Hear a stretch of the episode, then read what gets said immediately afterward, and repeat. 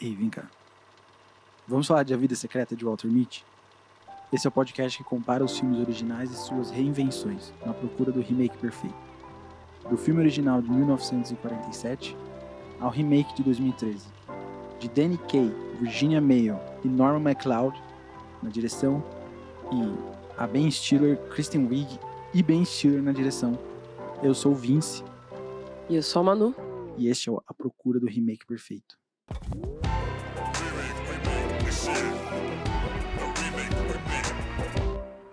Hoje falando de A Vida Secreta de Walter Mitty, que inclusive a primeira pergunta que eu quero saber, sabia que era remake? É, não, eu acho que eu descobri fazendo. Eu sabia que era adaptação, é, mas eu acho que não sabia que era remake. Eu acho que eu deve ter descoberto fazendo a lista de. É. Ah, nossa, é remake. E assim, descoberta que eu agradeço. Porque não sei o que você achou do original, mas eu me diverti. Horror. Mal conheço, já considero pacas. É muito bom, eu gostei. O original é de 47 com o. A gente falou, Danny Kaye. Uhum. E ele. É engraçado que a gente falou do. No episódio anterior do Assassinato do Expresso. Assassinato no, No Expresso. do Oriente. Não do Expresso. É. o, o nome do ator do filme original era o. Hum, vamos ver aqui que eu também não me lembro. Eu tô com o Ralph Nossa, Fiennes na cabeça, mas não é. Não, não, apesar de eu amar ele. Albert Finan. Isso, Isso. acho que é. Ele, a gente comentou do tour de force dele naquela cena final que ele tá revelando o todo o processo dele, como que ele achou o, o assassino. Nesse filme eu fiquei ainda mais impressionado assim quando o, o filme original do Walter Mitty de 47 que o Danny Kaye tem umas horas que ele tem a mesma coisa, tipo, aquela mesma ideia de tipo, é um cara que tem uma vida normal, mas ele é um sonhador e ele vive muito no mundo de fantasia, fugindo da realidade dele, né? E, e o mundo de fantasia dele é diferente do, do mundo do Ben Stiller no remake. Mas aí às vezes ele vai para um um cenário tipo de pós-guerra. Acho que tem coisas que a gente depois fala desse filme que é interessante assim, falar. mas a galera chega assim, ô, faz a imitação daquele professor lá de saúde. Essa é a minha cena preferida do filme inteiro, é a imitação do No professor. começo do, do filme eu falei assim, cara, puta, eu vi que tinha musical, cenas musicais escritas por no- nos créditos, né? Eu falei, puta, é musical esse filme. E quando chegou essa cena, você falou assim, caralho, eu não quero que pare. E é, e é aquele tour de force dele também, de novo, de você.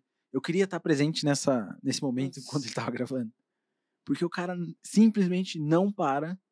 Ele começa a imitar esse professor e aí ele vai. A imitação dura uns. São acho que três minutos e meio, Três mais ou menos, de cena. Pra mim pareceu uns 10 minutos. Do cara, assim, atuando a vida dele ali, assim, incrivelmente, tipo, fazendo comédia, zoando, cantando, fazendo instrumento, fazendo tudo assim. Cara, o Danny Kaye, eu não conhecia o trabalho dele, eu fiquei completamente apaixonado, assim. Eu quero ver todos os filmes dele agora no. Já fiz uma lista lá no Letterboxd pra poder ver os filmes dele. Porque o cara é simplesmente impressionante. O filme tem um tom bem diferente do do, do remake do Ben Uhum. Stiller, né? E, e é isso, eu adorei assistir. Eu achei muito engraçado, fiquei dando risada. Ele é mais bobão, né? Mas tem cenas assim memoráveis. Tem. Não, eu, eu, acho. Eu achei muito divertido. E eu também não conhecia, não sabia que era remake também. E, e eu não conhecia também o, o Kaye. E aí, assistindo, eu falei, cara, eu acho que esse é um dos melhores atores de comédia que já pisaram no mundo e, e, e como é que eu não sabia? Porque, óbvio, a gente fala de Chaplin, a gente fala do Buster Keaton, a gente fala, é, sei lá, atualmente, que a gente ama do Steve Martin e, e sei lá, Jim Carrey. porque eu não sou tão fã, mas eu sei que eu sou, minha opinião é controversa demais. Mas esse cara, ele é um gênio, e ele é um gênio da comédia falada, ele é um gênio da comédia é, corporal, ele é muito bom. E ele tem toda uma questão de. de é, aparentemente também ele era uma muito boa pessoa, porque ele foi, acho que, o primeiro embaixador da Unicef é, para crianças dos Estados é, Unidos, sabe? Ganhou o prêmio da França por todo o trabalho dele, escreveu livro infantil, tinha todo uma. Só que ele é, é maravilhoso. Tipo, o filme. Eu li um, um review, eu não sei agora se foi no IMDb ou se foi no Leatherbox do filme, do original. Eu acho que foi no IMDb. E, e que era, assim, falando acho que em algum momento, uma conclusão, talvez, é, a pessoa falava assim: esse filme é um filme bom, mas a atuação do Danny Kaye transforma ele num filme excelente. Uhum. E eu concordo, assim, plenamente, porque é isso, o filme, é o que você falou, ele é bem mais bobinho, ele tem aqua, toda aquela trama. Eu não sei se é porque a gente assistiu é, ele sem legenda, em inglês sem legenda, e eu talvez não tenha entendido direito alguma coisa, tenha perdido alguma informação, mas ele é um filme que tem essa trama toda de espionagem e do caderninho preto que tem informações dos noro, é, holandeses e não sei o que lá eu, olhava aquilo e falava, mano, eu não entendo não que, qual que é a informação que tem em aí e por que que querem ela.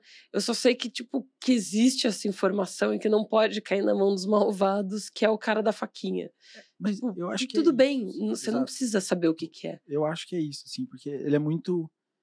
O, o, o livrinho preto é o McGuffin do, do ah. Hitchcock, né? É, é aquele objeto que só serve para você criar um mistériozinho e fazer um plot em cima dele. Uhum. Mas ele não é importante pra, pra história em si. Não. Porque a história gira em torno desse cara, desse personagem que ele ele devaneia demais, ele tem esses sonhos, essas fantasias durante o dia, porque a vida dele é meio agressivamente comum, não sei se é agressivamente comum, sabe? Ele tenta. Mas é, Isso é uma coisa que eu, eu acho, interessante, muito... assim, no, na comparação dos dois, porque o Danny Kaye, ele é muito bonito. Uhum. É, é, difícil você ver esse cara como um cara comum, sabe? E ele é, tá bem vestido. E é filme da época, né? Então eles geralmente são sempre bem vestidos e tal. Mas. O. Mas ele tem essa coisa de tipo.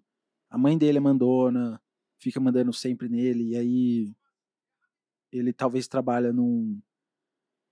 Ele gosta do trabalho dele, não é que uhum. ele não uhum. gosta do trabalho dele, né?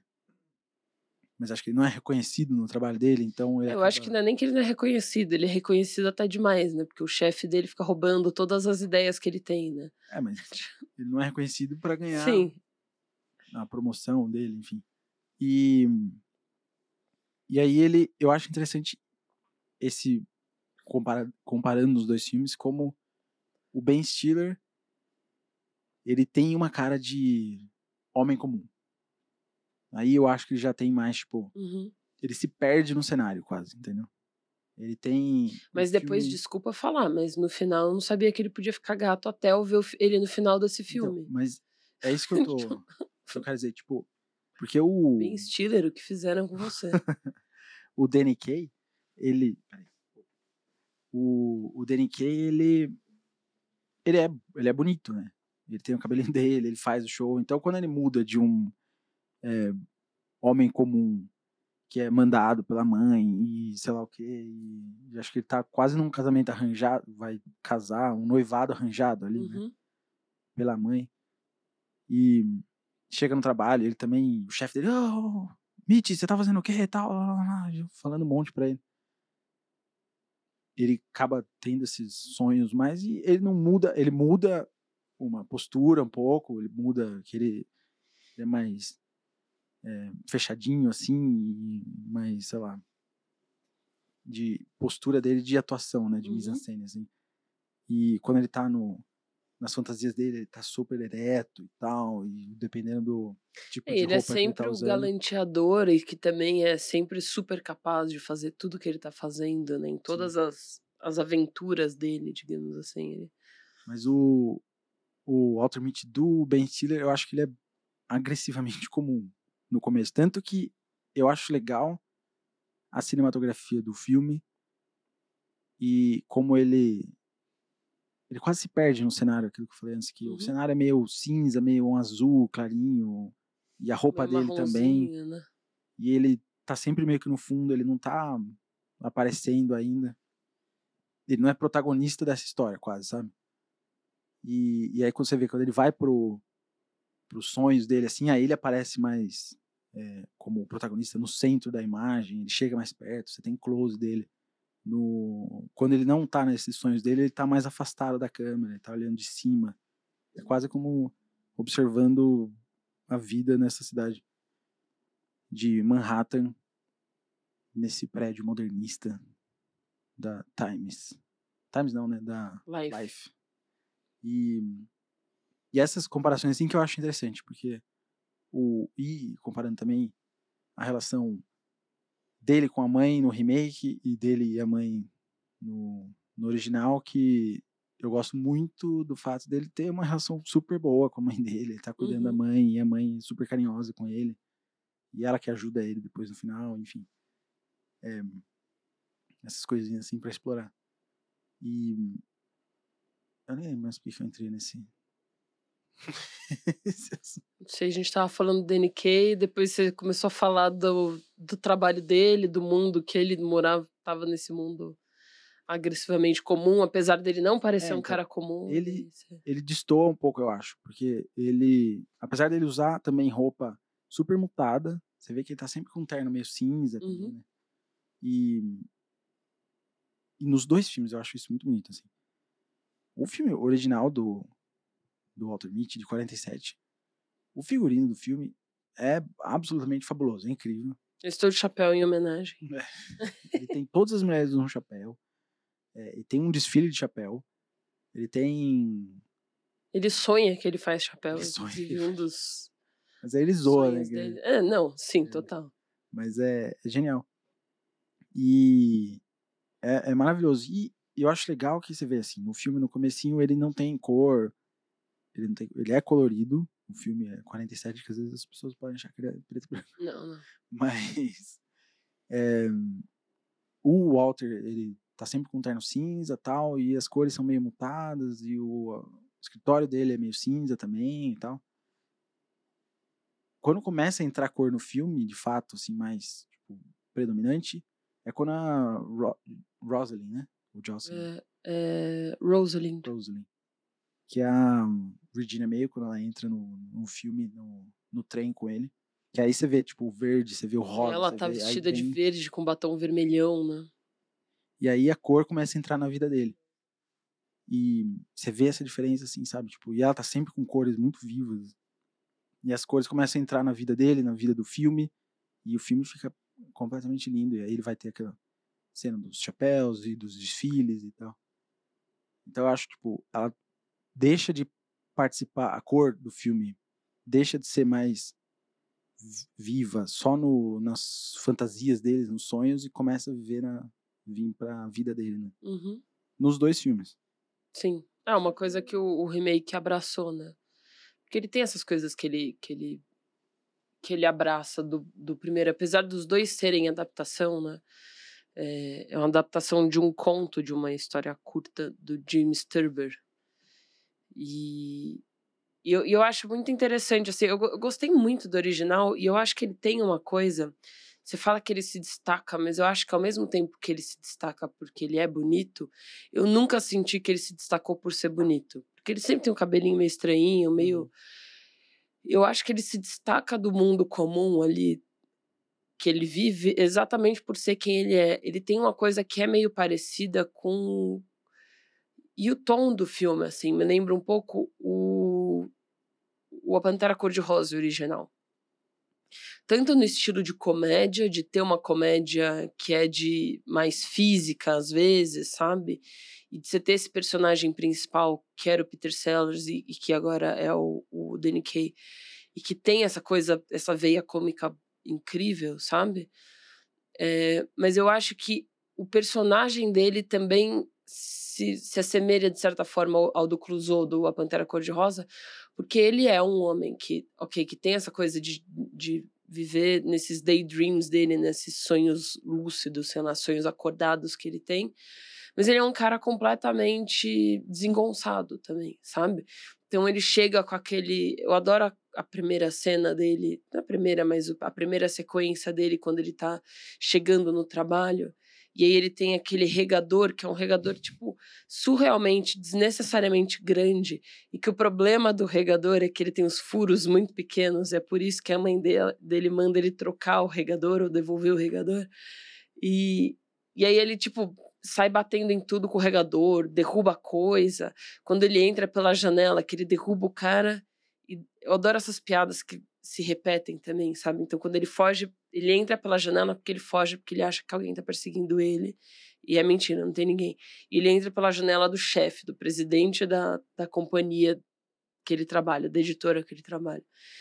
E aí, no meio, ele invade uma reunião, ele derruba um cara que está sentado numa cadeira, ajuda a segurar o cara, e ele sai pedindo desculpa e derruba um. um é, é, como é, é o nome daquilo? Galão de água, assim, um bebedouro de água. E ele segura, e aí, tipo, cinco minutos depois, ele entra de novo pela mesma janela, derruba o mesmo cara, derruba o galão de novo. Causa é, tipo, mais... Então, eu acho que ele, para mim, ele sempre se destoou muito do, do mundo comum que ele tá vivendo ali mas porque ele é esse personagem que claramente não está vivendo nesse mundo comum, porque ele está vivendo muito mais nesses sonhos que ele tem acordado do que no, no e que eu acho super interessante. Eu adoro que ele trabalha numa editora de pulp, né, de daqueles pulp fiction que tinha, né, dos, dos livrinhos. E livrinho de detetive, ficção científica, de tudo, né? 50, 40, 50 assim de romance de hospital e, e, todas essas coisas. E eu adoro porque eu sinto que faz muito parte da vida dele, é tanto bem, que. É bem ah, aquela coisa da época, assim, que o cara tá pintando ali, assim, nossa, tá legal esse, é, essa pintura aí da capa aí. Ele fala assim. É, não, acho que tá faltando alguma coisa aqui. Acho que o vestido dela precisa estar tá mais rasgado aqui. Ah, assim, tem que ter mais sangue no machado. E é muito louco, porque é o tipo de livro que minha avó tinha um monte desses. Um monte. Assim, ela adorava. E, e eu acho muito legal porque é o mundo, o mundo dos sonhos em que ele vive são muito o mundo dessas pulp que ele tá uhum. ajudando a escrever, revisando e, e, e, que você vê que ele não tem um cargo baixo ali, né? É, ele, é um tem revisor, um cargo editor, exato, é de e dele ser ele, ele ele trabalhar com qualidade como se fosse isso, uhum. sabe? Que é depois o que o Walter Mitty faz quando ele trabalha com a fotografia do Sean, é, Sean uhum. O'Connell, que é o Sean Penn, no caso. É, que ele também trabalha com a qualidade, tipo, quando ele revela, quando ele faz todo o processo do, do coisa. Mas eu acho é, interessante que ele trabalha com isso, que que tem tanto a ver com os sonhos e que tem a ver com essa trama na qual ele se envolve meio sem querer ali, uhum. que é a trama da que é onde ele conhece a Rosalind, onde tudo acontece para ele e que parece um sonho dos sonhos que ele teria, porque no final ele consegue resolver tudo. Só que eu eu, eu tava lendo pessoas falando, ah, é legal porque você fica sem saber se é um sonho ou não. E para mim, claramente, não é um sonho dele, porque em todos os sonhos dele, ele é excepcional no que ele tá fazendo. Ele é um puta de um, de um cirurgião que usa ralador de queijo, tá ligado? Pra fazer a cirurgia, que faz não sei o que lá. E, tipo, ele é um. É, tudo ele é incrível. E nesse ele não é incrível, sabe? Tipo, meu, quando ele vai invadir a casa dos caras pra, é. Pra salvar a Rosalind lá, ele invade a casa e aí, tipo, no que ele os primeiros três passos que ele dá, ele é visto e os caras falam: ah, ajudaria ela a voltar do choque se a gente. É, se ela visse o homem que ela ama? Aí o, o médico lá ajudaria deles. Então a gente não só vai ajudar ele é, a encontrar ela, como, sei lá, tipo, então a gente vai ajudar ele. E aí, realmente, tipo, ele tá escalando uma árvore, daí eu amo essa piada. Ele tá escalando uma árvore, daí quebra o galho, e daí, tipo, abre uma janela embaixo, vem uma mão que ajuda ele a subir pra janela de cima. E, e a própria parte que ele faz as armadilhas, que ele faz a primeira armadilha lá, que ele. É muito esqueceram de mim, né? Não, mas De- antes disso ainda, quando ele vai. é, isso assim, já é mais pro final do filme do. É, é, é o final do filme, né? Ele tá indo lá. Ele já foi assim, ele tomou um gaslight pesado, assim, de todo mundo. Porque todo mundo começou a fazer como se ele fosse, tipo. Tivesse mentindo, leva ele no psiquiatra, né? É, tivesse menti não mentindo, Não mas. mentindo, mas assim, fosse um sonho Cara, dele. você é, tá tão perdido nas suas fantasias aí que agora você já não sabe mais diferenciar o que que é realidade e o que não Uhum. é. E aí leva ele num psiquiatra. e O psiquiatra é o. É o médico do mal que tentou matar ele antes e que depois é o que tá junto É. com os caras do mal lá. Mas é o Boris Karloff, que é Ah, o Frankenstein. o monstro do Frankenstein, né? Ele fez, tipo, várias. a- o Tem aquela cara, aquela bochecha Da múmia. dele. E, e ele. Aí ele vai lá falar com o médico e o médico começa, tipo, a tentar tirar a informação dele. E aí, depois, quando ele vai pra casa, tipo, é, ele fugiu do casamento arranjado lá que ele ia ter com a mulher. Ele foge pra ir atrás da Rosalind. Uhum. E, e entrando nessa casa, ele é descoberto por- pelas pessoas que estão na casa já imediatamente. E ele é ajudado a subir, que essa piada é. É, gag é abrem a fenômeno. porta pra ele depois. E, e aí ele vai enfrentar o, o- um dos capangas lá do cara na escada e ele finge que tem uma arma no bolso. E aí o cara, opa, opa. Aí ele depois ele tira a arma, o cara ainda fica meio com medo, ele dá um soco. Ele não tira a arma, né? Ele tira ele o tira o dedo, dedo assim, e daí ele percebe, porque o cara tá olhando pro dedo dele assim, e ele percebe, ele dá uma risadinha, dá um tapa na. Aí ele dá meio que um soco cara, assim no cara, o cara cai no chão e não levanta. Ele fala, nossa, mano, eu tô forte. Ele vai ganhando confiança com isso. Você vê que ele Uhum. começa a ganhar confiança com essas coisas. E que antes ele era um homem completamente inseguro e medroso. É, não, quando eles falam que ele tá em. É, muito engraçado, né? Porque depois que ele conhece a, a, Rosalind. a Rosalind, ela fala: Não, queria que. vo-" Ela vai buscar ele no trabalho e fala: Não, queria que você conhecesse meu tio, ele quer te agradecer pessoalmente, te contar tudo o que aconteceu. E aí o tio vira e fala assim: Não, eu pedi pra te trazer aqui pra falar que sua vida. E ele tá tomando um chá, né? Que sua vida corre perigo. E ele começa a bater o chá assim, tipo. Chacoalhar a xícara, ele treme assim, tipo. Tudo que ele tava antes maravilhado, maravilhado porque a casa é Ah, linda, não, é um senhor claramente muito não sei o que lá, e é a mulher, do, literalmente, a, a. Rosalind é a mulher que aparece em todos os sonhos dele, assim. É, ele, tipo, no segundo seguinte, ele só quer ir embora o mais rápido possível, ele tá tremendo, assim, colocando chá e mais chá e mais Café, né? Não sei. café. Acho que era chá que Chá. ele... É. E, e aí é muito engraçado, porque aí nesse final ele, tipo, ele é muito inseguro, ele tem todas essas coisas, ele é meio medroso. E, e aí ele vai ganhando confiança, vai ganhando confiança. E quando ele dá esse soco no cara, você vê que ele. Nossa, eu sou, sou forte. E aí ele vai fazer esse negócio que falou do quase o Esqueceram, Esqueceram de, de mim. mim. Que é Que tipo, dá certo, dá certo, só que ele cai na própria armadilha, né? coloca a corrente elétrica na fechadura. Na e maçaneta, E, né? aí a mina, e a mina vai falar: Nossa, mas por que você tá fazendo isso? Fala, não, porque aí se alguém pegar aqui, brrr, ele começa Tomar um choque. tomar um E choque. do outro lado funciona, porque e os funciona caras porque os tomam caras um tão tomando choque. E aí a mina consegue tirar ele. E daí ele vai fazendo essa série de armadilhas assim, mas, tipo, ninguém tá mais caindo em nada. e as armadilhas dele tem a ver com, tipo, é, as É, com as histórias que ele histórias lê que ele e tal, e pá, dos livros. Ele falou, não, se alguém, se um tigre cair nisso aqui, uma pessoa vai cair. Aí ele monta a armadilha que vai puxar o pé de alguém. E aí ele sai correndo. E as pessoas, os capangas estão seguindo ele. Agora, nesse momento, eles já precisam pegar eles, de fato, porque Uhum. a menina tá já. fugindo com a mulher. Rosalind já acordou, então eles querem saber onde está o livro. E aí, é, eles estão correndo atrás.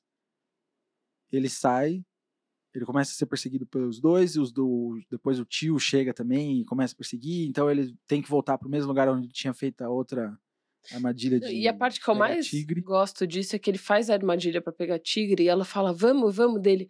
Não, peraí. Aí ele vê os caras descendo procurando ele. Eu tô aqui, seus paspalhões. Daí os caras, tipo, olham a armadilha e pulam, pulam a armadilha dele. Não, vocês tinham que ter pisado, tá ligado? Sai correndo. assim. É tipo uma armadilha de Muito bom. urso, assim, só que puxa o pé. E aí ele sai fugindo, depois ele volta e ainda cai na própria armadilha. Tipo, é, é tipo, é esse tipo de filme, sabe? É engraçado é, as gags que ele consegue tirar. Ele vai tentar bater no cara de novo, porque ele agora tá se sentindo mais Fortão. forte e tal. E o cara nem, Nem se nem mexe. sofre, nem se mexe nada. Ele, meu, o que, que tá acontecendo? Mas eu acho legal que tudo isso que aconteceu com ele, é, ele para um pouco da. Tem, os dois filmes também tem a mesma coisa, tipo, ele parar um pouco de sonhar, Uhum, né, de fantasiar com outras coisas, porque agora ele tá vivendo o, o- a realidade dele naquele momento, né? Na vida dele. E, e aí, quando os dois filmes são diferentes no tipo de realidade que eles vão fazer para os dois filmes, Uhum. para os dois personagens, né? Mas nesse no original ele vai ele vai ganhando confiança, ele vai ganhando é, vontade e, A vontade própria, quase, né? Porque antes própria. ele só age às custas dos outros. e muito da mãe, né? Ele, ele. É, e do chefe. Que é uma, também, né? uma coisa que, tipo, eu fiquei meio assim depois no final, que quando ele vai lá, o final do filme, ele. Enfim, o McGuffin do livrinho lá, eles conseguem, chega a polícia, porque a polícia tava perseguindo ele. Por que, que a polícia tava seguindo ele mesmo? Porque ele fugiu do casamento e, e roubou um carro. Porque ele sai do casamento, ele percebe que a, a Rosalind lá é de verdade. E aí ele, que não era um sonho dele, e daí ele sai correndo do casamento pra salvar ela.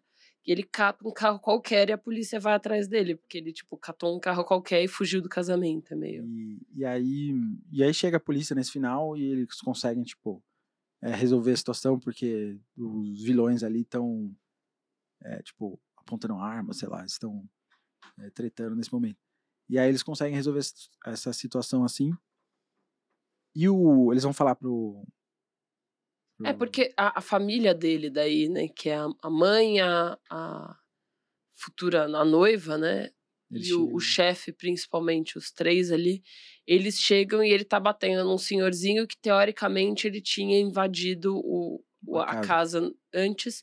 Só que esse senhor é o cara do mal, que na verdade bateu nele, fingiu que ele era um, um louco, sei lá, uma coisa toda. E aí eles chegam e acham que ele tá abusando do cara de novo, tipo, batendo no cara, assim. E aí eles começam, é, não, porque você não pode fazer isso, porque você tem, ah, não, porque você fugiu do casamento, porque seu emprego. E aí ele levanta e fala, meu, cala a boca todo mundo, É, quem manda ele essa se- porra que sou eu. Se coloca, assim, né, de fato. E eu acho Eu adoro aí- aquela frase, ah, a única exercício que vocês fazem é jump to conclusions, tá ligado? É tipo pular para as conclusões. É. Eu Hum. dou risada sozinho. Fazia tempo que não tinha uma dessas. Mas eu acho que, tipo, ele. é, eu adorei o filme, gostei, assim. Eu acho que depois o final que ele ganha é muito aquele coisa de também filme, talvez, dessa época, Ah, tá, tá. que é a- o que a gente teve com a loja da esquina, que é o cara ganhar o bônus de Natal e a promoção e, meu, viva a América corporativa. Que É, ele você subiu ganha- na vida agora, então é o final feliz do filme, sabe? Exato. É, e a mulher que ele queria, né? E a mulher que ele queria. Tanto que no final ele entra no escritório dele de promo... ele foi promovido, Ele agora é sócio. mulher e a mulher vai- o chefe vira e fala assim: Ah, deixa eu te mostrar o coisa aqui agora. Assim, aí eles vão lá e só termina o filme. É tipo, mano, termina do jeito que eu gosto, entendeu? Só termina o filme e vambora.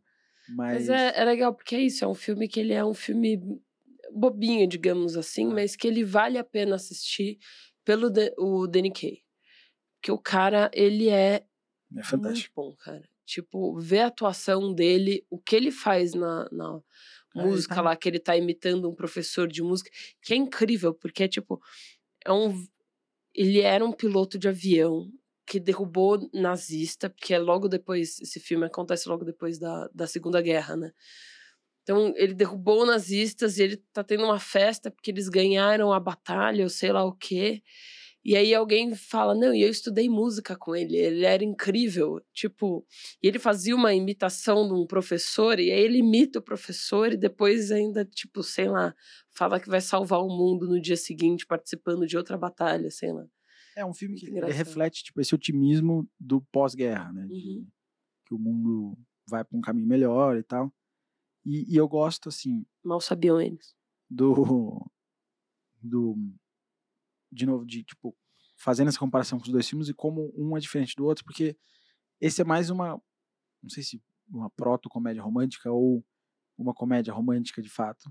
Uhum. E... Ah, é tipo Encontro Explosivo, eu acho que é. Sabe, do Tom Cruise com a, a Cameron Diaz? Não, acho que não vi. É, que, é, que ele é um, um sei qual é, não... agente secreto e ela, se ela vai sair com ele ou encontra com ele, alguma coisa assim. É meio isso, só que. Só que. Daquela época diferente. É meio isso, só que não, porque ninguém é agente secreto. Não, mas ela tá envolvida numa trama internacional de espionagem e sei lá mais o que. É, e, e acho, tipo, é legal, eles, os, os dois ecoam esse escapismo, escapismo assim, de, de um momento que é um de um, um momento completamente traumático da história da humanidade, que é a Segunda Guerra Mundial, e, e o outro que é essa vida moderna de às vezes você não viver a sua vida, viver a sua experiência, e você só tá ali indo pro trabalho e você não vê sentido naquilo que mais que você tá fazendo. Uhum. E vivendo pelos outros, né? E não por si. É, nessa busca de um significado pessoal, né? Uhum. Então, eu gosto da diferença dos dois. Eu gosto de como o remake foi feito, assim, de... Ele tem um aspecto de comédia romântica, talvez, um mas ele não... tem um romance que um acontece romance, no, no paralelo do paralelo, né? Mas ele é um filme muito mais... É, como fala assim, de, tipo... Inspirador, né? De você, tipo, ir uhum. lá e buscar a sua jornada e se descobrir e redescobrir, no caso do dele de se redescobrir, né? Uhum. E, e viver sua vida. Então eu acho gostoso, tipo, você vê esses dois filmes assim, como um, ele, querendo ou não, é mais realista, mesmo tendo essa toda é, coisa de não entendo o que, que é uma gafinha lá do livro preto, de conspiração, enfim, de tipo uhum. espiões, eu não sei o que era aquilo que estava acontecendo.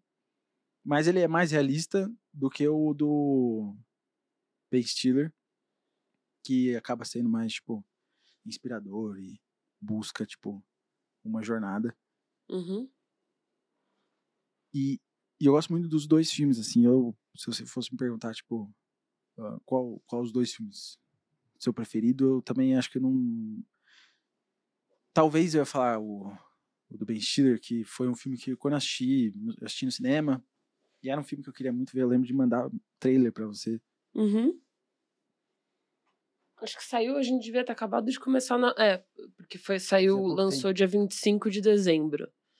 É, não sei se no Brasil também, mas eu sei que a, a estreia dele mundial, geral, assim, acho que foi 25 de do, dezembro de 2013. Então a gente tinha acabado de, tipo, começar a namorar. De estar tá acompanhando, porque eu gosto desse tipo de filme meio fantástico, sabe? De realismo fantástico, assim. E eu achei que era um filme que ia ser meio nesse sentido. Então, quando eu vi o trailer, eu falei assim, mandei pra você, falei, mano, a gente precisa ver esse filme, precisa ver esse filme. E aí, eu lembro de ver ele e falar assim, cara, mano, gostei, saí de lá inspirador e tal, e gostoso. Eu vou pra Islândia. Cara, esse filme, esse filme nem tanto. Na Natureza Selvagem me dá muito mais vontade de, tipo, ir pro Alasca. Claro, sem a parte de morrer congelado no Alasca. Ser quase comido por um urso. Mas esse me dá vontade de, tipo, fazer uns longboard na, na Islândia, assim. Sem a parte do vulcão também. E, e só curtindo a playlist de 2013 do, do canal off. Mas, tipo, são dois filmes, assim, que tem é, coisas, tipo, não temas, né? Porque o tema deles são essas pessoas que, tipo, têm uma vida ordinária, mente comum e buscam escapar de alguma maneira. Mas eu gosto de como o remake foi para esse lado mais inspirador. Assim. Eu não sei se ele consegue, de fato, ser mais inspirador, porque eu acho que ele tem uns problemas que. Tipo, ele nunca é... para pra tomar água, ele nunca para pra fazer xixi. É, eu acho meio foda quando o filme faz isso. Não mostra a pessoa tendo as oito horas de sono dela, tomando os dois litrinhos de água, entendeu? Eu não tô falando isso. Porque eu tava. eu tava em casa. Eu tava lendo uma. É, eu tava chorando de rir, assim, lendo um review sobre o filme que um cara tava falando. Que ele não gostou do filme porque, surpreendentemente, ele caiu no sono. E. E aí, ele não acha o filme realista. É porque o cara. Eles não pedem permissão o Ben Stiller não pede permissão para o chefe para sair do trabalho, para ir fazer essa busca, essa jornada toda. E ele e a Kristen Wiig não perdem permissão para sair do para buscar o filho na escola. buscar o filho na escola. Escola não, no parque. Então, tipo, e aí o cara, o Ben Stiller, nessa jornada toda, ele nunca vai no banheiro, ele não bebe água, ele não toma banho, ele não faz Eu tava chorando de rir assim lendo essa, porque eu falei, cara, o cara ele quer ver um documentário das pessoas, ele não quer ver essa, esse filme, entendeu? Então não tem o que fazer. Mas. É, aí, tipo, eu gosto desse sentido inspirador, assim. E eu acho, eu falei da Natureza Selvagem, o Champagne dirigiu na Natureza uhum. Selvagem, né? E eu gosto, assim, do. Eu acho que eles são meio primos distantes, de certa maneira, e o. Só que na Natureza Selvagem ele tem um negócio mais legal, talvez, que é o aprendizado do McCandless de virar e falar assim, mano, a felicidade é verdadeira quando ela é compartilhada. E ele entende isso, que os momentos da vida dele que era feliz é quando ele lembra que ele estava com aquelas outras pessoas e não quando ele estava sozinho lá. O Walter Mitty, ele eu sinto que o filme sabe disso que a felicidade é verdadeira quando é compartilhada. Mas ele não mostra isso. Uhum. Porque o Walter Mitty, ele tá sempre sozinho fazendo as coisas, inclusive tá lá numa hora que ele fala assim, I am alone. Eu estou sozinho agora subindo lá o, o Himalaia. Uhum. Então ele não dá a chance pra gente ver o Walter Mitty, tipo, curtindo o momento, com as pessoas tirando aquela hora que ele tá curtindo lá, jogando futebol com o champanhe e, o, e a galera. Sabe, então eu acho que ele tem, tipo, uma certa discrepância, assim, de, de não deixar a gente, tipo, ver o Walter Mitty de fato curtindo esses momentos e tendo essas. Mas então, mas eu, eu não sinto, porque eu, eu sinto que o que a gente tá vendo é a redescoberta dele, entendeu? E é uma coisa pessoal, não é uma coisa que ele precisa estar tá lá compartilhando. Tanto que ele compartilha, porque tem o Todd do eHarmony então, que liga é para ele é e que no final ele fala, cara, mas quer saber? Tipo, não faz sentido colocar tudo isso no meu perfil, sabe? Tipo, porque ele não tá fazendo isso tudo para também para colocar no perfil, ele não tá falando fazendo não, tudo então, isso para Mas não é isso. O problema é exatamente esse assim que eu acho. Porque ele quer mostrar que ele tá compartilhando. Então aí ele pega e o Todd liga para ele, o ele liga para Kristen Wiig lá e, e é, para Cheryl. E eles conversam. Mas por que que ela não foi com ele? Ou por que que o, sabe, tipo, ele não tem esses momentos com essas pessoas de fato, de verdade, ali, conversando e tal. Não, mas eu acho que é por isso. Eu acho que é porque é do mesmo jeito que na natureza selvagem é uma jornada de descoberta, de autodescoberta de, do, do principal ali, do cara. Só que ele morre no final. E ele tem essa. chega a essa conclusão. Só que é outra história, porque ele tá sozinho no Alasca por uma decisão que ele tomou de, tipo, ir pra lá e não sei o que lá. E ele fala, cara, eu não sou feliz porque não tem ninguém comigo, porque eu tô mais sozinho do que qualquer outra coisa. Eu acho que é outra completamente, situação completamente oposta aqui, entendeu? E que é uma viagem que ele não tá fazendo, tipo, ah, resolvi ir pra Groenlândia para viajar, para passear e para pular de um helicóptero. Não, ele tá atrás de um negócio do trabalho dele que ele não imaginou que ele ia ter que pular de um helicóptero. Ele achou que ia chegar na Groenlândia, encontrar o cara no bar e falar: Meu, onde é que tá? Ah, então tá bom, e acabou o filme, sabe? Então, eu acho que são as vontades iniciais são diferentes, os propósitos iniciais, e apesar dos dois passarem por uma jornada semelhante de descoberta e os dois estarem sozinhos, é, eu não sinto que tem essa falta dele tá chamando alguém para tipo tá ali com ele, entendeu? Até porque é isso, eu acho que é uma jornada dele de auto de auto-redescoberta, porque ele tá se linkando de novo com tudo aquilo que ele era e que ele planejava ser quando ele tinha 17 anos, quando o pai dele morreu. Sabe? Que ele abandonou tudo para trabalhar no Papa John's e depois ter essa vida agressivamente comum, como você chama, sabe? Então eu acho que essa é uma coisa que ele precisava passar e que não precisava passar sozinho, mas que ele está sozinho, eu acho que talvez tenha ajudado de certa forma ele a conseguir chegar na potência ao que ele gostaria, sabe? Eu, eu, eu concordo, eu acho, tipo, exatamente, é que eu, a única questão que eu falo é assim, que eu acho que o filme queria mostrar ele compartilhando esses momentos. Por isso que ele compartilha esses momentos falando no não, telefone, é, entendeu? Eu não senti isso. Sinto que ele quer fazer uma coisa, mas ele entrega outra. E aí é. tem essa discrepância aqui, tipo, de uma coisa e outra, que me. Não me tira do filme, sabe? Entendeu? Tipo, não é uma coisa que, assim, me.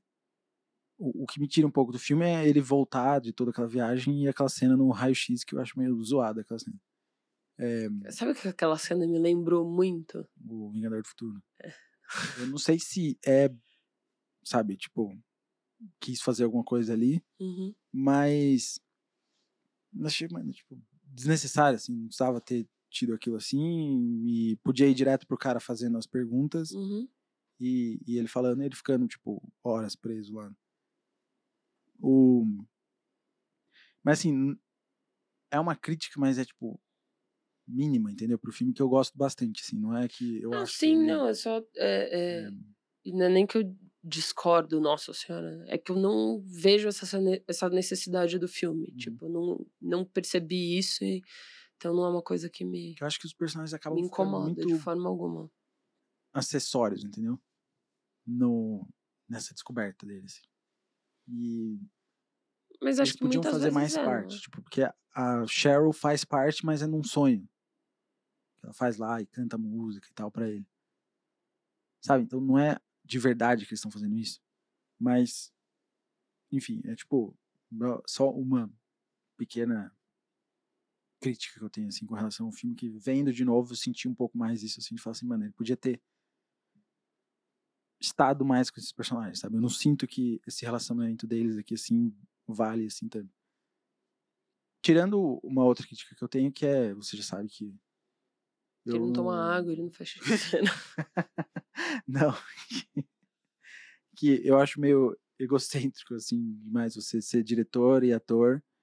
Só que nesse caso, eu entendo um pouco. Eu nem sabia que o, o quando assisti o filme no cinema, eu não sabia que era o Ben Stiller que tinha dirigido. Aí eu fui ver no crédito final, falei assim, mano, Ben Stiller dirigiu isso? Faça. É, você vê, sei lá, talvez que o ele ter feito o Royal Tenenbaums com Wes Anderson, acho que trouxe umas referências aí para ele de posicionamento de câmera e tal, e algumas coisas. Mas o. Ah? De... Você tá falando do diretor de ser ator no próprio ah, filme. Aí. Uma outra coisa que. Eu. Assistindo essa vez agora assim, eu fiquei tipo falando, mano, eu me vi torcendo pra, pra foto não aparecer. Uhum. Primeiro que eu sempre imagino essa foto de uma maneira completamente diferente. E eu não sei porque eu vejo essa foto de um ângulo de cima e ele sentado naquele lugar, é, vendo a foto. Mas você quase nem vê que é o, o Walter Mitty direito, uhum. sabe? Você só vê que alguém vendo uma foto, assim, vendo. O, eu também tinha essa, mem essa memória. Eu acho que é porque ele, ele faz exatamente esse plano quando ele vai Antes. mostrar ele sentadinho lá vendo as pistas que ele tem, né, para achar o, o, o. Sean? Sean O'Connor. O champanhe. É, o Champagne. que é, Eu Achei que tava ficando muito parecido com Sarah O'Connor. E eu falei, tenho certeza de que não é O'Connor. Connor. E aí você, tipo, sabe, ainda se colocar como uma foto quintessência da revista toda, tipo, Uhum. é meio. Uau. O ego passou assim, longe daqui. E. Mas enfim, assim, tipo. Eu, é que eu sinto assim, não precisava da foto, quase. Ele fez tanto que ele não vê a foto Uhum. que eu, eu gosto disso, tipo, eu gosto de como ele tem toda essa curva dele do de descoberta. A foto em si é uma Guffin também do filme, igual no, no outro é o livro preto, Daninho preto. que ele pega lá, ele vai no final, assim, a foto quase não tem importância. Porque ele só chega, ele entrega a foto lá pra galera e fala assim, mano, é isso, tchau. Eu quase ia gostar mais que o filme terminasse, tipo, eles olhando a capa e, e não mostrasse pra gente e eles fossem embora. Uhum. sabe? Não precisava ter visto o Ben Stiller ali olhando. E Eu, eu, eu, eu concordo e eu também acho esse o ponto alto do egocentrismo ali, talvez. Mas eu gosto.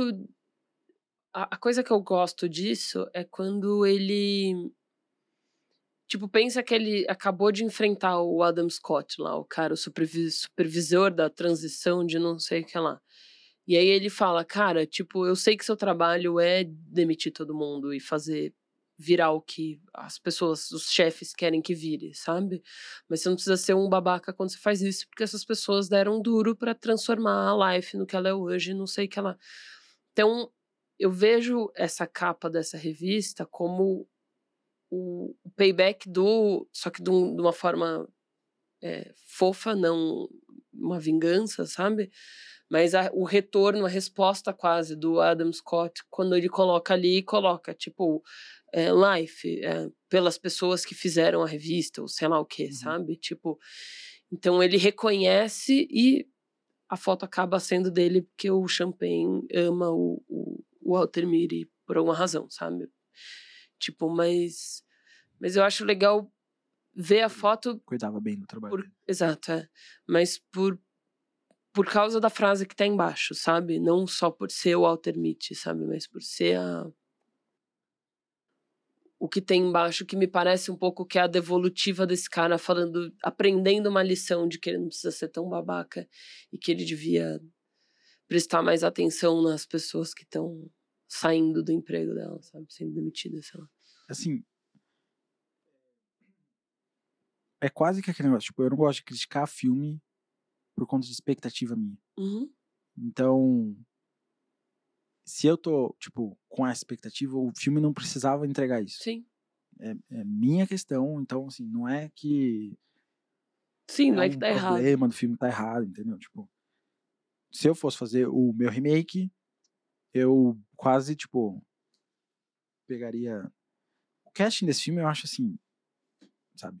É quase perfeito. Assim, eu amo todos os personagens é, secundários do filme. Eu também. O, o amigo dele que trabalha com ele lá.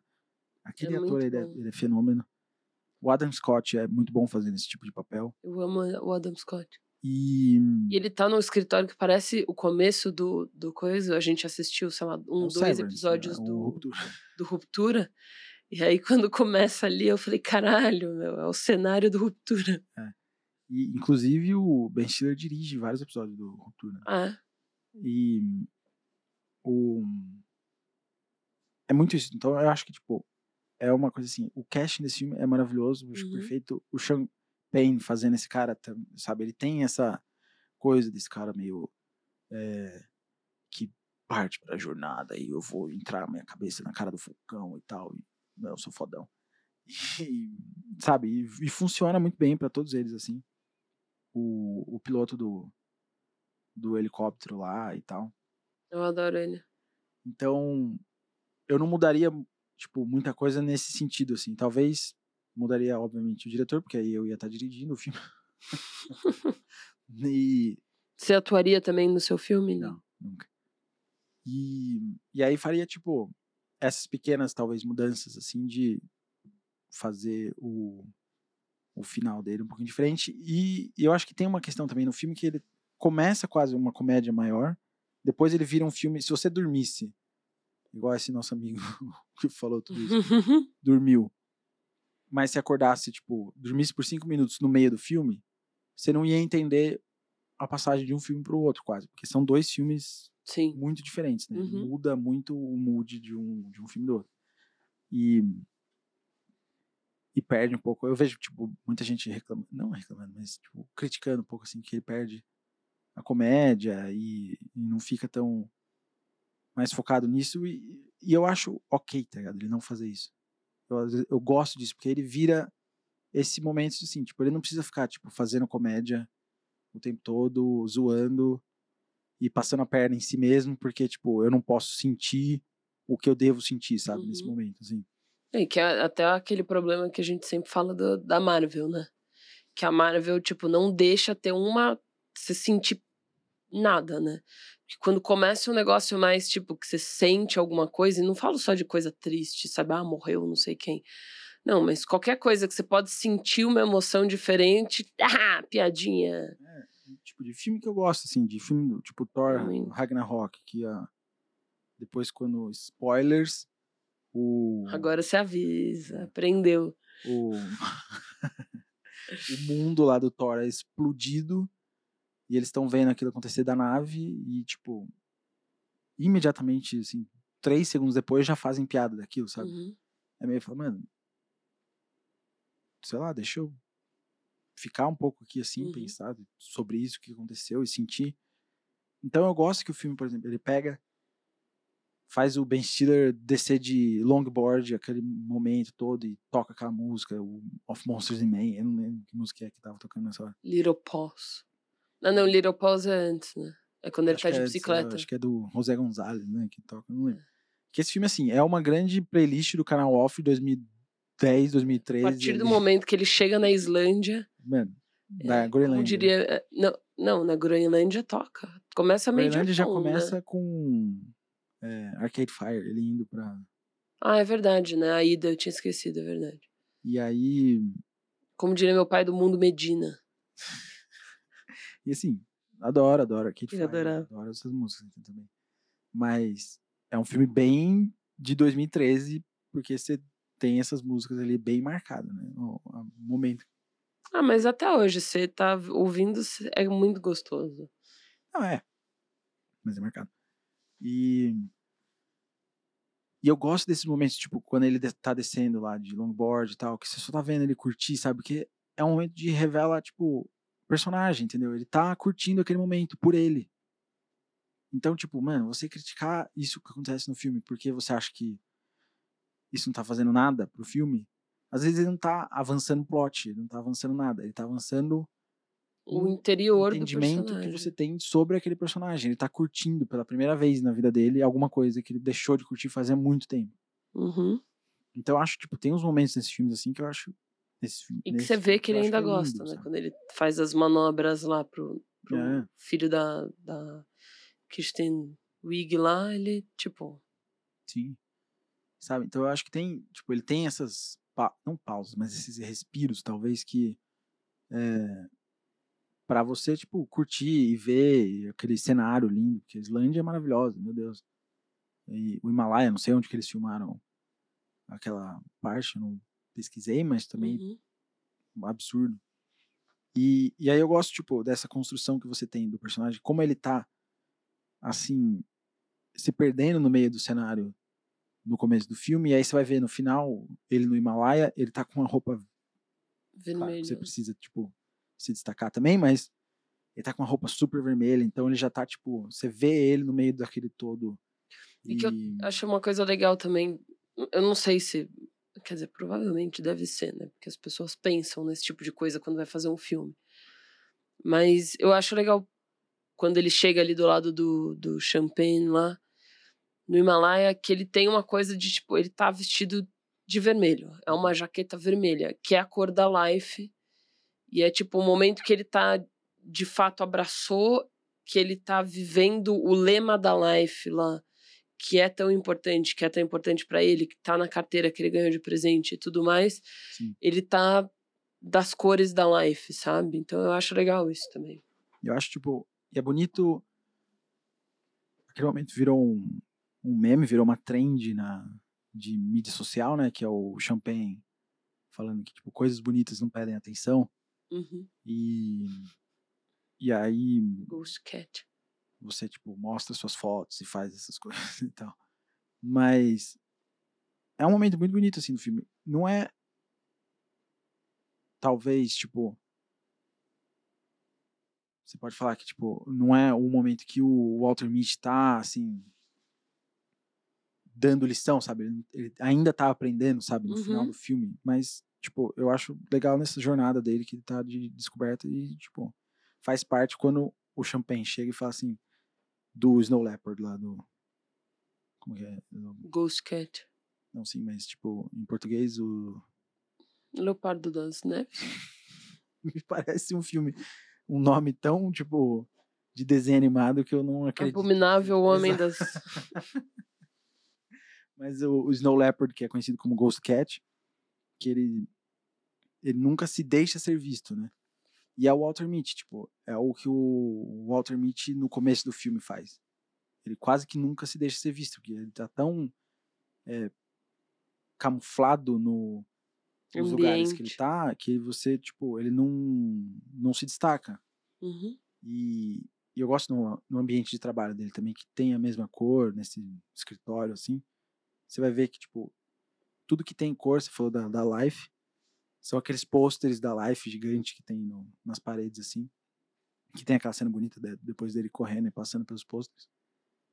Que o, quase que os únicos lugares que existe saturação, que existe cor, assim, são nesses pôsteres, né? No, no redor do Uhum. escritório todo, assim, tipo, é tudo aquele azulzinho, quase o, Ruptura. me lembra Ruptura, me mas me lembra do Playtime do Jacques Tati, que é um dos Uhum. meus filmes favoritos assim também. E óbvio que, tipo só uma questão cenográfica, não de, Sim. de É bem diferente.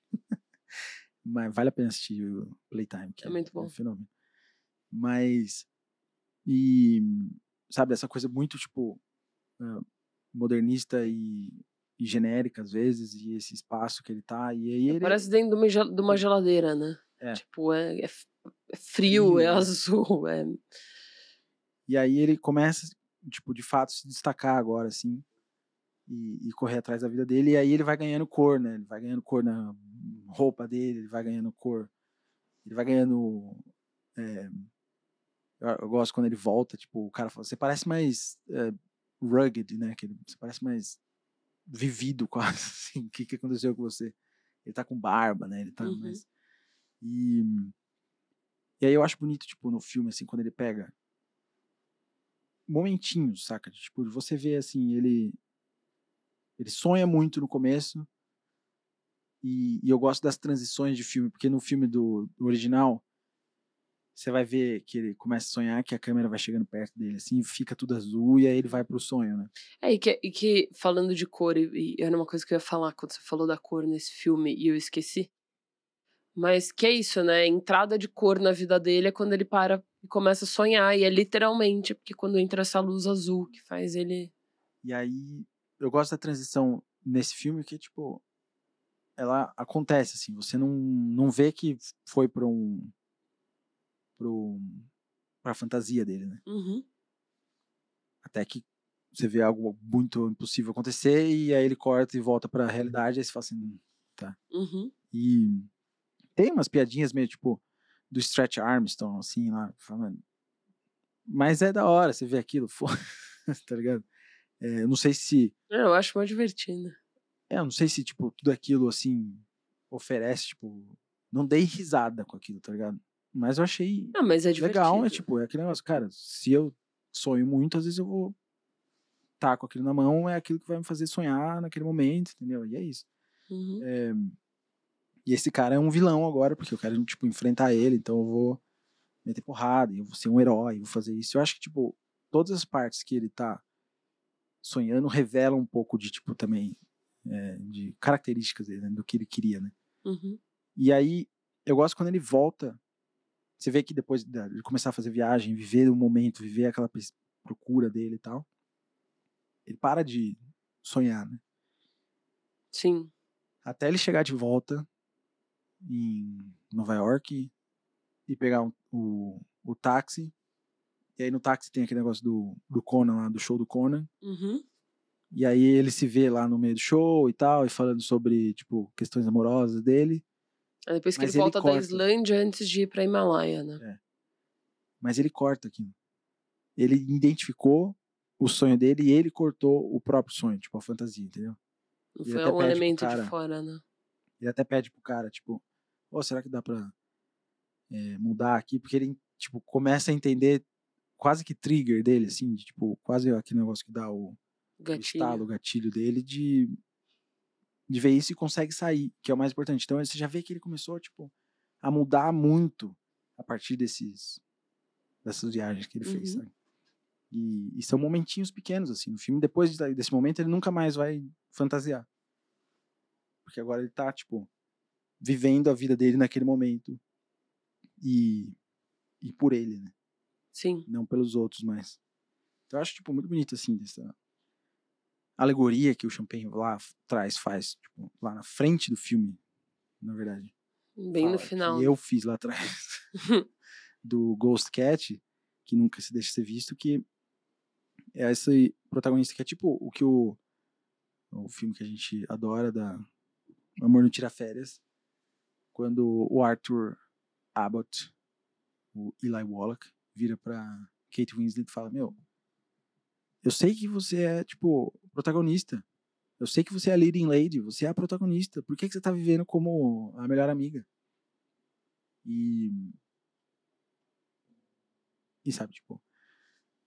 Quando ele começa a viver com o protagonista dessa história dele, aí de fato ele começa a ser, tipo, você vê close dele, você vê cenas, tipo, que ele tá no mais próximo e ele tá de, no centro da imagem, uhum. ele não uhum. tá mais perdido no fundo, ele tá se destacando, ele tá com contraste e, e, o olho dele começa também a se destacar mais bem que aquele olho azul tá desde o começo do filme tá bem chamativo né? mas acho que depois quando ele ganha barba e ele dá uma bronzeada também né e essas coisas eu acho que destaca mais sim, sim. mas eu acho eu acho interessante o que eu gosto do, do tipo do que a gente faz aqui no podcast é poder olhar os dois e falar cara o filme não tem nada a ver com o outro eles são completamente diferentes e, e tipo, e, em tudo, assim, né? A gente tem só uma premissa ali que, que conversa entre os dois, que é: existe um cara que leva uma vida comum e que sonha muito. Uhum. E sonha muito acordado. E no final ele vai tomar conta da própria vida. Ponto. Porque é isso, né? O resto eles são as histórias são diferentes, os personagens principais são diferentes, todo o filme todo. E eu acho que é isso, assim, eles são muito bons, são muito funcionais na época deles, né? Se você fizesse um remake completamente fiel ao filme de ao original, ia ser um filme sessão da tarde meio meio engraçadinho, assim, meio ia ser tipo a gente 86, sabe? Aquele com Ia ser o Pantera Cor-de-Rosa 2. Pantera Cor-de-Rosa. Dois. Dois.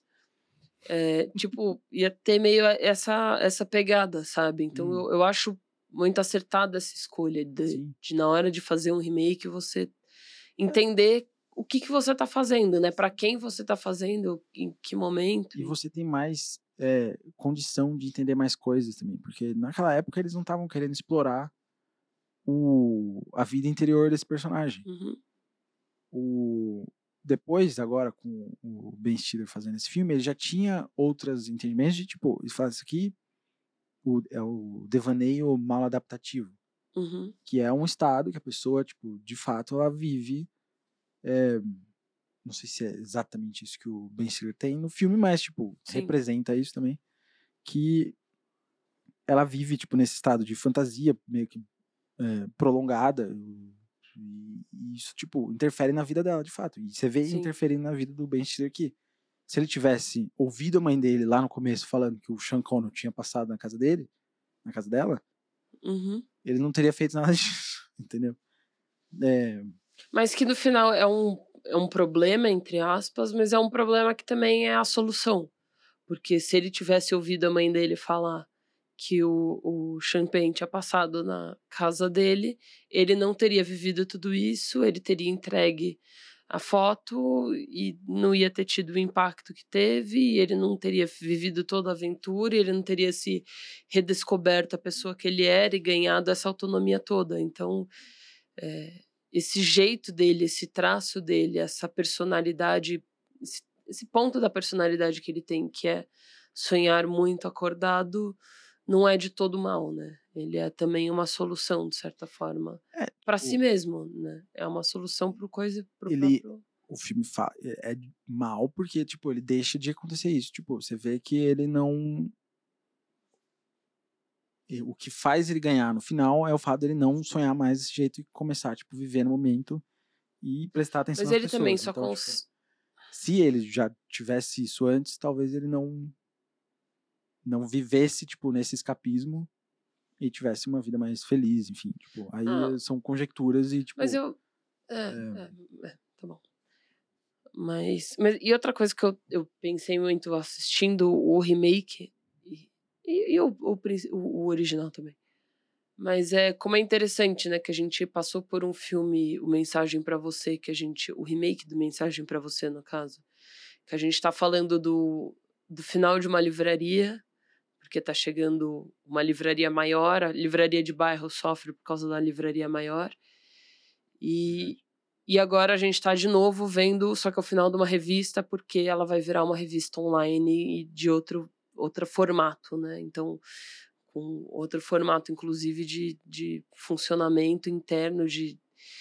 E, e a mesma coisa que eu falei no episódio do Mensagem para você, que eu falo, cara, eu gosto dessa maturidade de perdeu o emprego, perdeu o emprego e acabou e não tem o que fazer a respeito disso.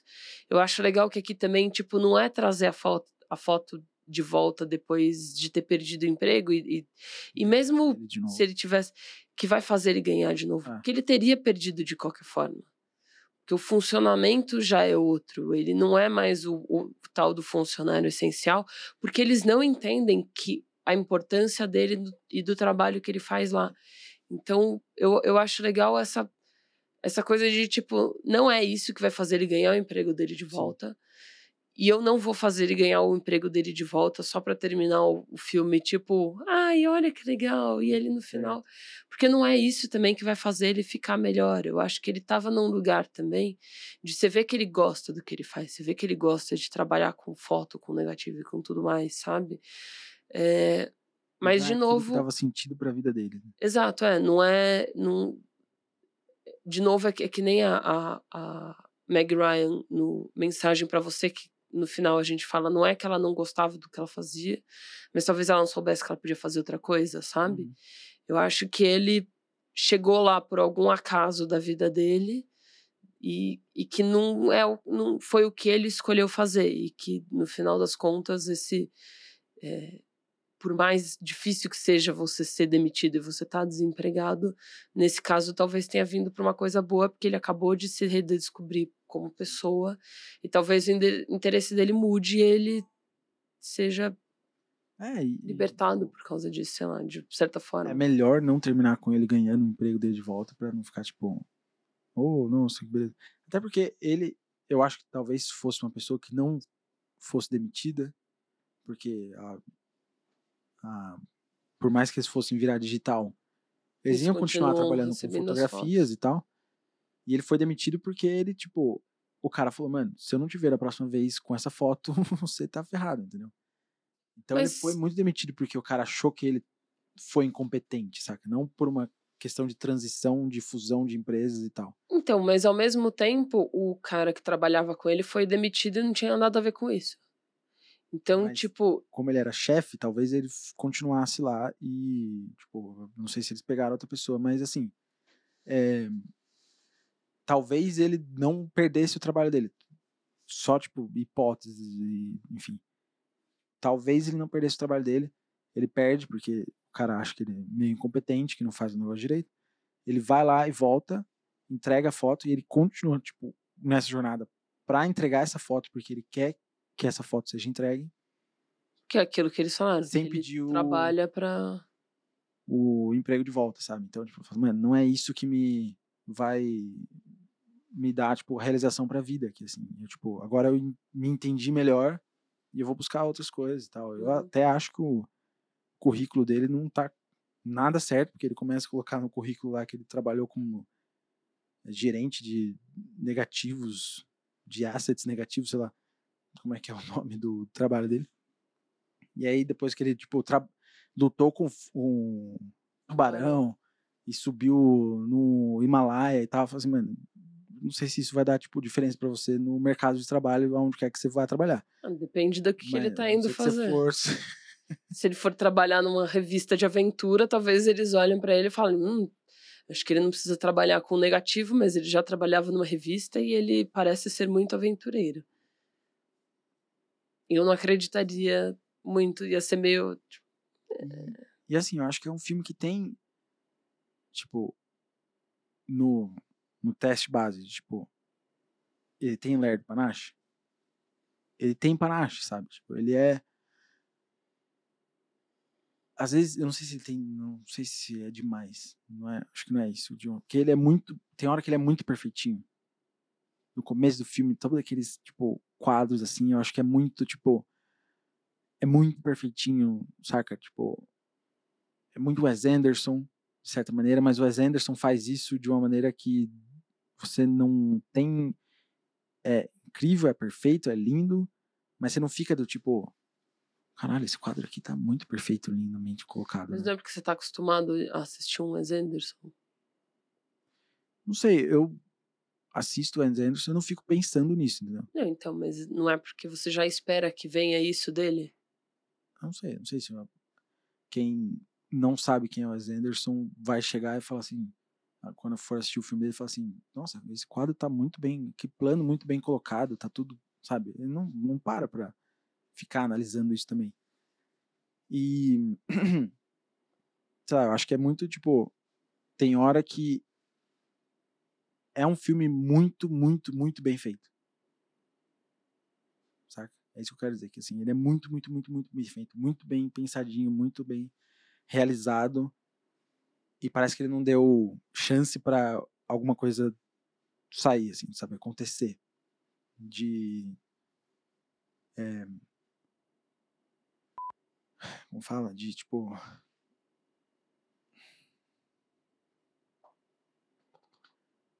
Quando você tá Ideia. testando coisas, você vai deixando acontecer e pá, Espontâneo? espontâneo. Tipo, ele não deixa muito espaço pra espontaneidade, saca?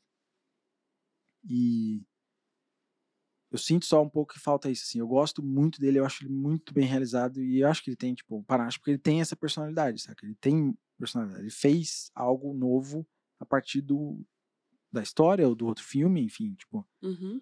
é aquele negócio, quando existe já uma coisa, você faz ele em resposta àquela outra coisa. Então, eu acho que ele sabia, obviamente, da existência do, do outro filme e quis ir para um outro caminho. Uhum.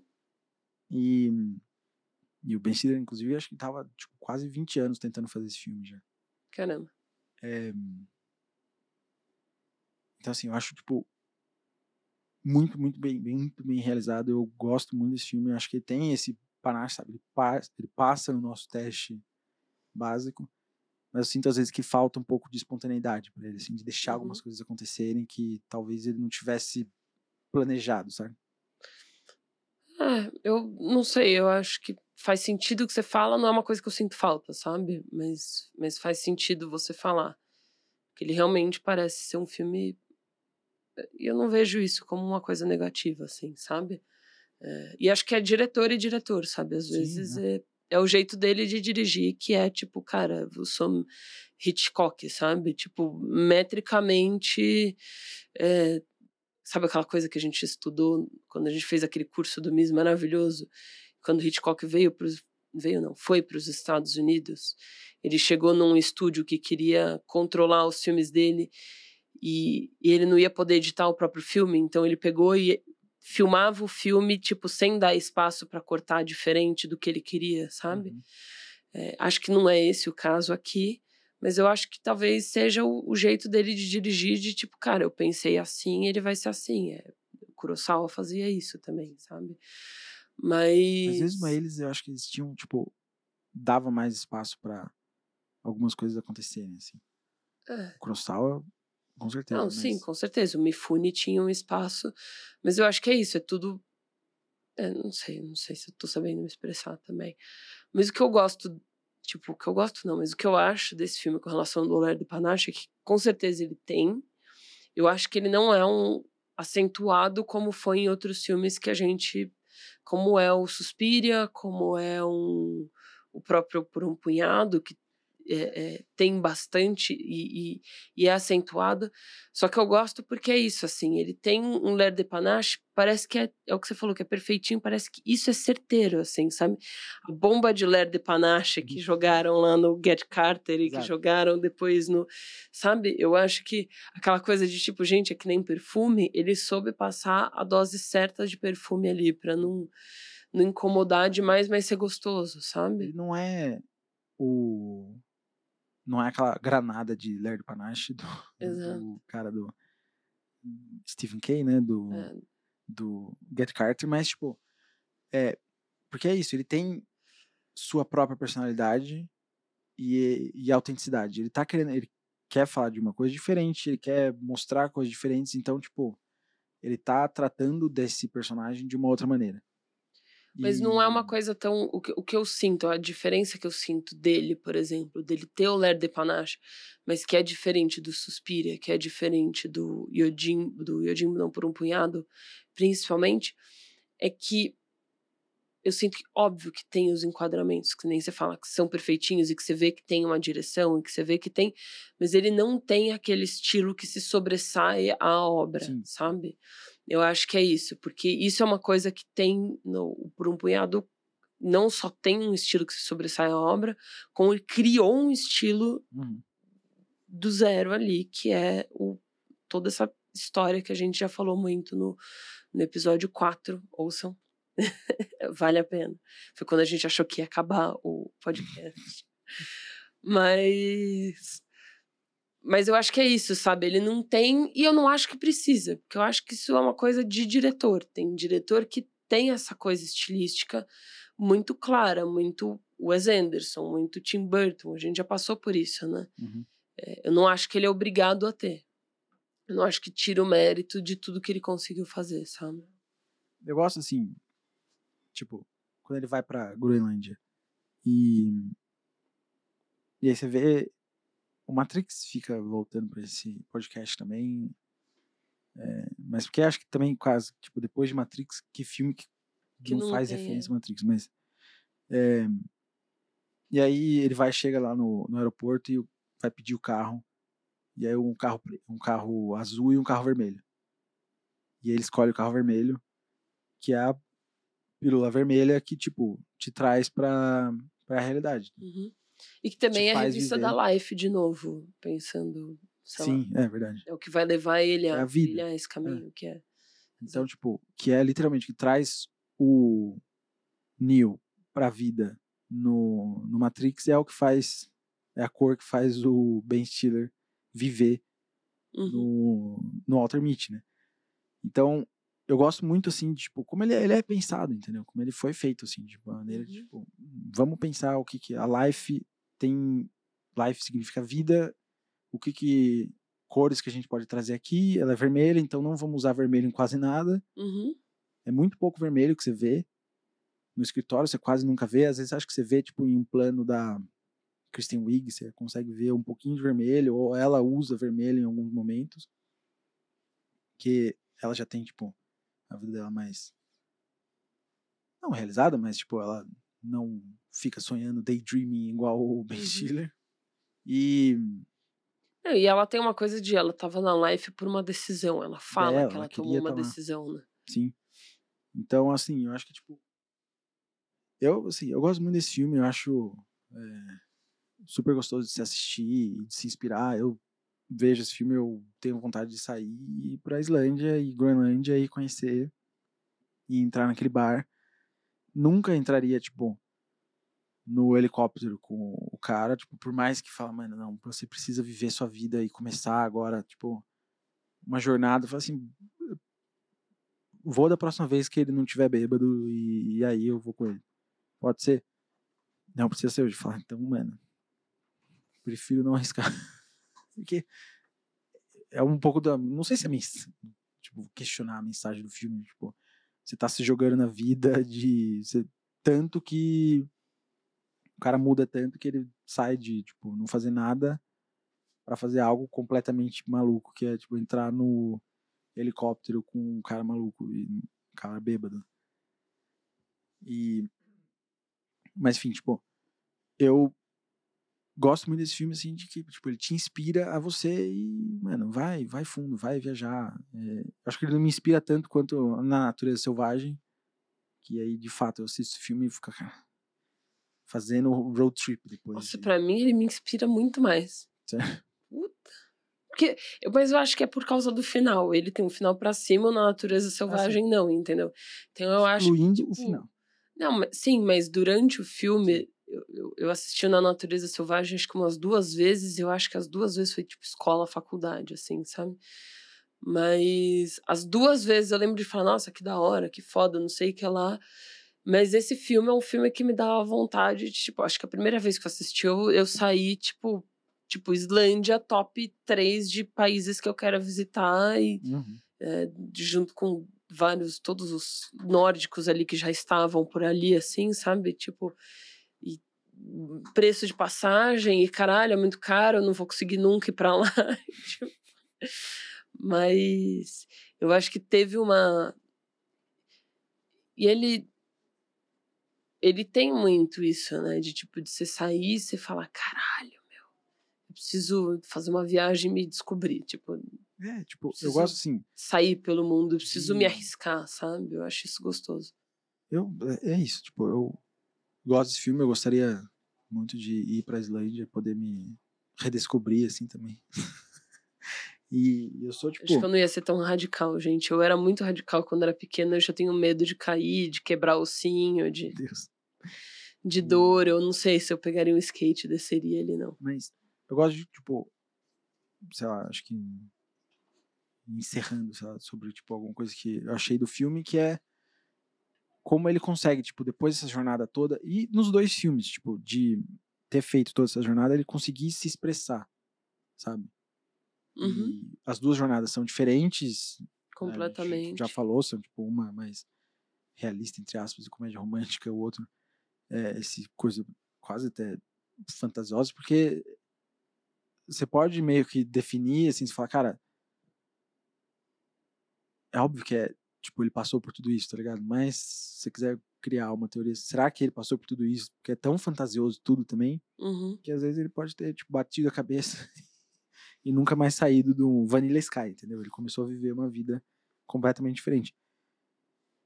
Mas eu acho, assim, tipo, muito legal ele como os dois conseguem finalmente se expressar e jogar aquela vida interior que eles muito rica que eles têm uhum. para fora e pro presente deles, né? E, e, se expressar de fato no final. Eu acho que essa, na realidade deles. Acho que a sua associação lá com o Arthur Abbott de ser a leading lady, né, de ser seu personagem principal, eu acho que é exatamente isso, né? Você conhece com dois homens que são muito sonhadores e que vivem o papel de melhor amiga ali na própria vida e que só e que só vive o protagonismo quando tá sonhando. Porque no sonho eles são sempre os protagonistas, né? É. E aí eles conseguem atingir isso no final, né? Uhum. Esse é, é o link que os dois filmes têm. Esse é o, e o nome do personagem. Sim. E, e ele entra em que posição na sua. Nossa, cara, essa pergunta é muito difícil, não tem ideia. A gente tem, em primeiro lugar, por um punhado. Deixa eu pegar aqui. Eu tô com o celular hoje. Não vai entrar tô... em, na frente do primeiro do Por um Punhado. Nem de Suspiria para mim. É. Eu tô vendo o celular hoje, mas é porque eu esqueci meu computador e aí. não é que eu tô vendo mensagens aqui. Mentira! Tô vendo as anotações. Então é. Ele tá postando foto no Instagram. Tá postando no Instagram. Devia, tá? É, por um punhado de dólares, Suspira. Uhum. Mensagem para você. Operação Cupido. Fantástica Fábrica Uhum. Pantera Cor-de-Rosa, é, Vingador do Futuro, Assassinato no Expresso do Oriente, Antes Só do que Mal Casado, Assalto à 13 terceira DP e O Implacável décimo primeiro, décimo primeiro. Lá no final. Eu, eu. Eu acho que eu colocaria em quarto lugar. Vou até postar agora. Eu acho que eu colocaria em qua- quarto lugar. É, depois de mensagem pra você, mas antes do Operação Cupido, talvez. Porque. Porque o mensagem pra você eu, eu realmente gosto mais como remake, assim, sabe? Tipo, são filmes também que são bastante diferentes. São filmes também que. é, apesar deles se assemelharem. Existe essa palavra, tá certo? Assemelharem? Um pouco mais.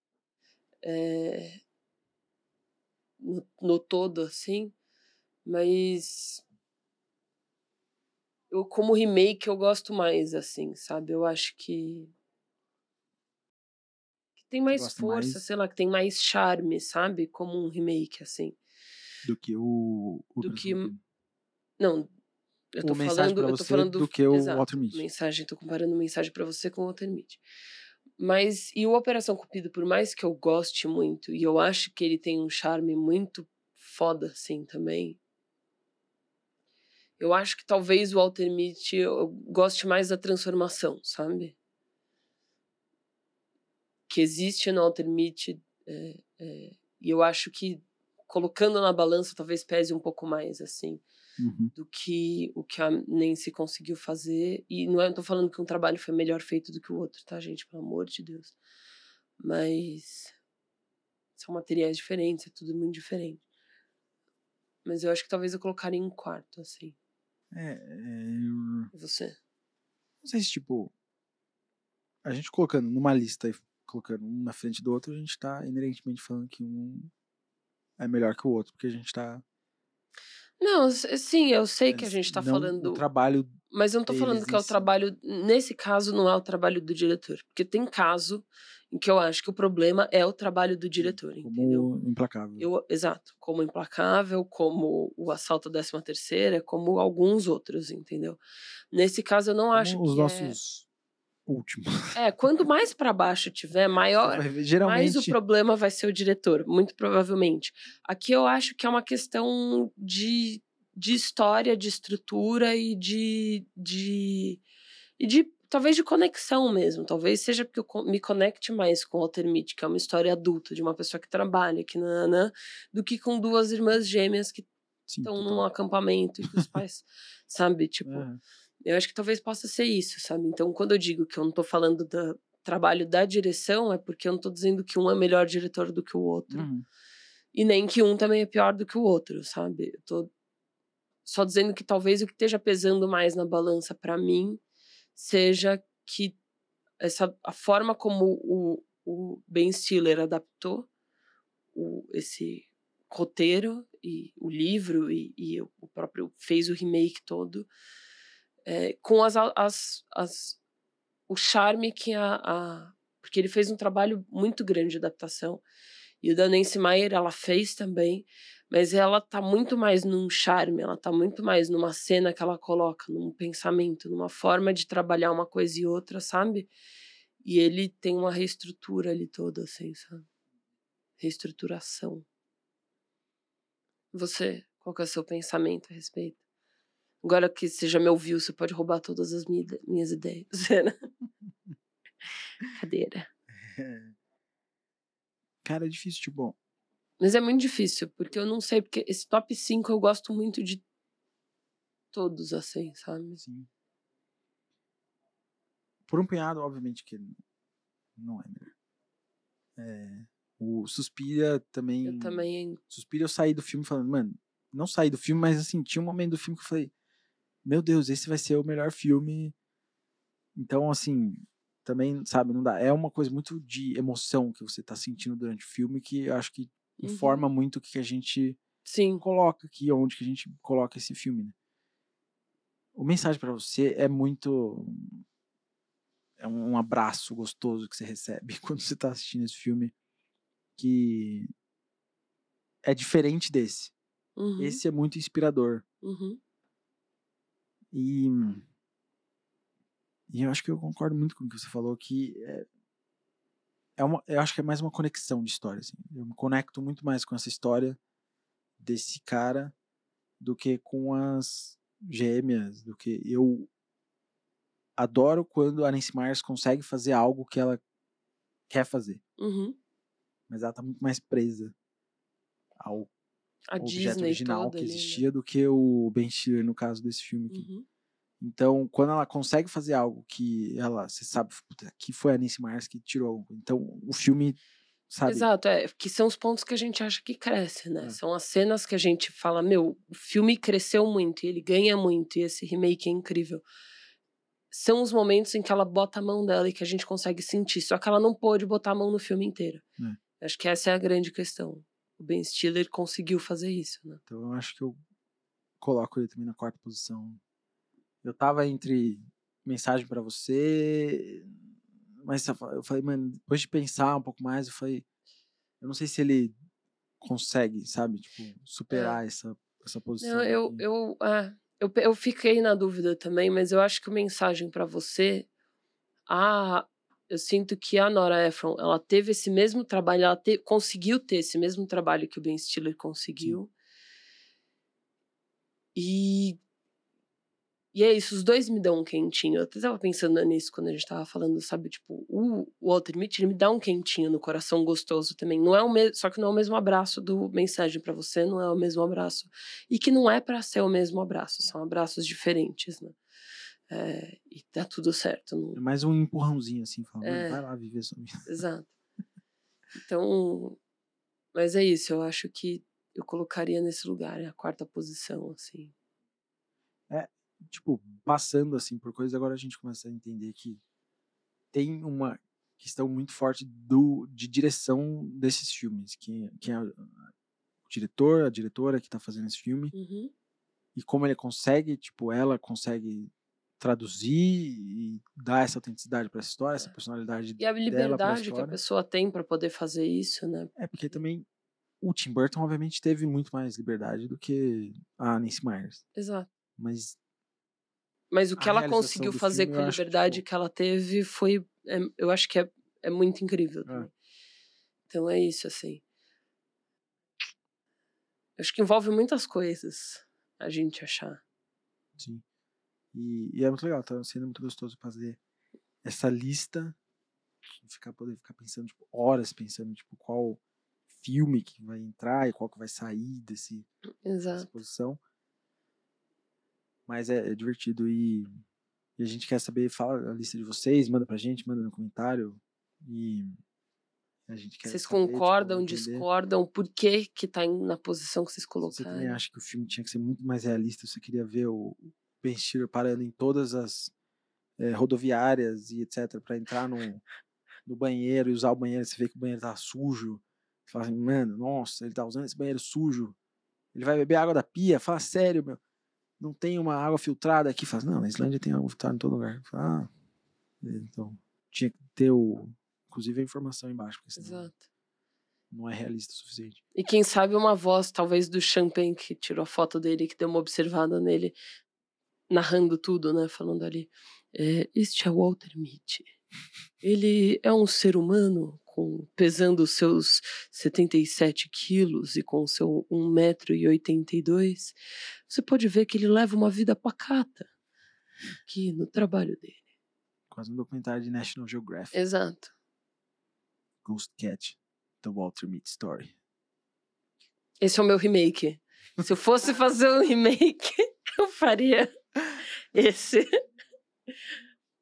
Liguem pra gente, estúdios. Aqui, ó, a gente inventa remake a preço de atacado. Pode ligar pra gente, a gente vai falar, ó, não, faz desse jeito que, cara, aqui vai ser assim.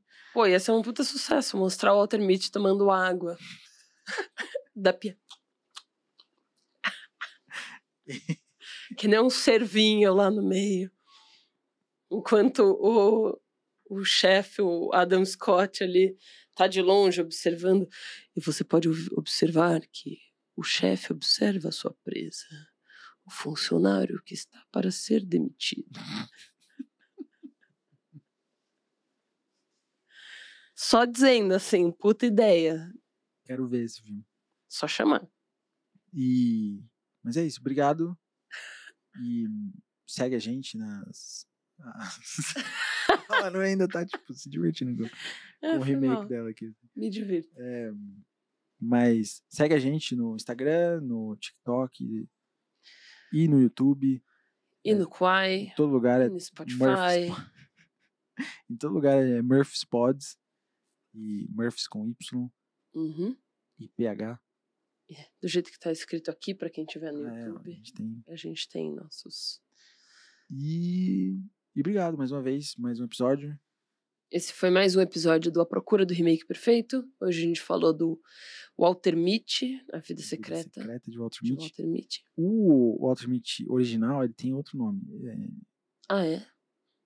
deixa eu pegar aqui. Você falar. traz essa informação agora. É, porque, tipo, Brincadeira. a vida. É engraçado, porque eu procurei, procurei com o nome em inglês, né? Secret Life.